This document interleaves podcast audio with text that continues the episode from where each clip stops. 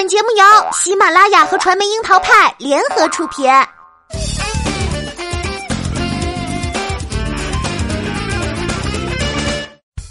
樱桃砍八卦，八卦也要正能量。Hello，大家好，我是小樱桃调儿。说起娱乐圈的电竞爱好者，带着妹子和辣条上网吧玩的林更新，那可是泥石流一般的存在。最近呢，他的游戏账号还被冻结了。是的，因为林更新技术太菜，被不小心误伤了。不过呢，随后林更新的误会也解除了。但是啊，调儿还是忍不住想起陈赫吐槽他在游戏中被七十几个玩家撵到满场跑路的场景。所以呢，看到陈赫约着林更新一起组队上综艺的时候，调儿的嘴角。就忍不住渐渐上扬，露出了想要看热闹的微笑。一出好戏即将上演，林更新和陈赫上的这档节目呢，叫做《哥哥别别闹了》，加上十四位萌新主持，大家都排排坐，一起玩比狼人杀更加复杂、更烧脑的策略类游戏。作为桌游和解谜游戏的狂热爱好者，钓儿也是兴冲冲地打开了一集，没看五分钟就往回拉了好几次进度条。所以林更新现场的表现来看，他也是大写的一脸懵，还不是因为没看懂规则吗？除了能力上的反差萌，兄弟俩在节目中的日常互怼那也是相当的精彩。节目组把林更新的点评直接发给陈赫看，也是要搞事情的节奏。看把陈赫气的，直接在微博上就怼回去了，说林更新是九亿少女的坑。游戏中就更是如此啦！一向以天才自居的陈赫，那可是游刃有余，上来就套路了林更新。因为立场不同，两个人也常年杠上对方，连赢了两期。陈赫这个能力者的 C 位做的是妥妥的，急速运转的大脑确实是让人瑟瑟发抖。一直没能获胜的林更新也立下誓言，眼瞅着塑料兄弟情岌岌可危。在八月三十一号的这期节目里，隔着屏幕都能闻到浓浓的火药味。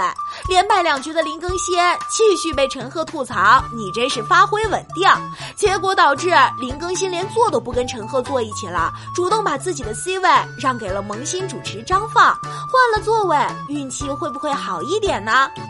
这一期的游戏设定啊比较简单，十四位玩家里有一个丘比特和一个丑比特，剩下的全是实习比特。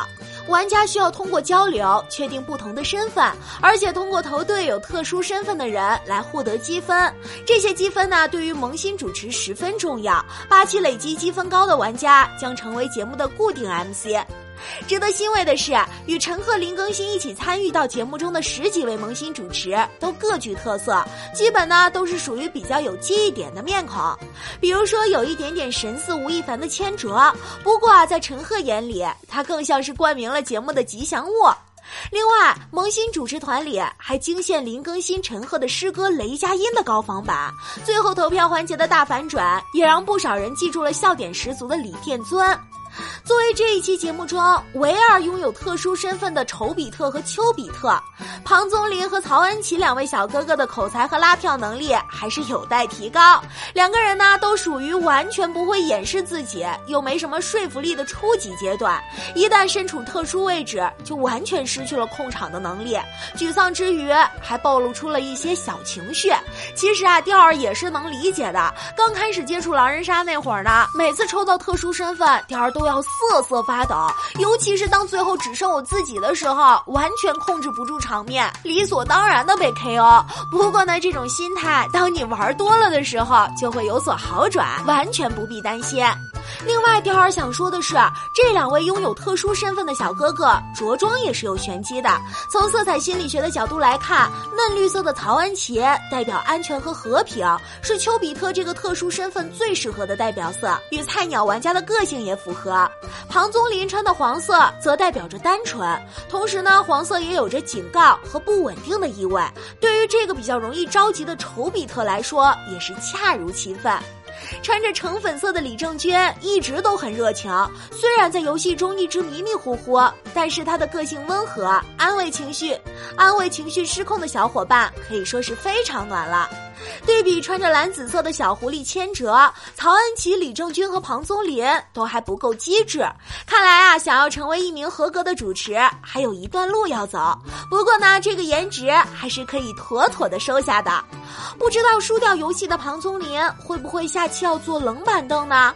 不过所谓当局者迷，旁观者清，能好好的站在场外，放下得失心和压力，冷静观摩，也是一种成长。通过不同内容的策略游戏戏来锻炼萌新主持的逻辑思维、语言表达、人际关系处理的能力，本身就是一种闻所未闻的历练了。调儿觉得这很厉害。其实不管是什么类型的节目，一个头脑灵活、反应机敏的主持人都至关重要。而《哥哥别闹了》这个节目锻炼萌新主持的手法也是蛮清奇，不走寻常路，在游戏中找到自己的弱点，正确的面对得失，懂得团队与集体的力量。这不仅仅是给萌新主持上了一课，也是普通的职场新人都要学习的宝贵经验哦。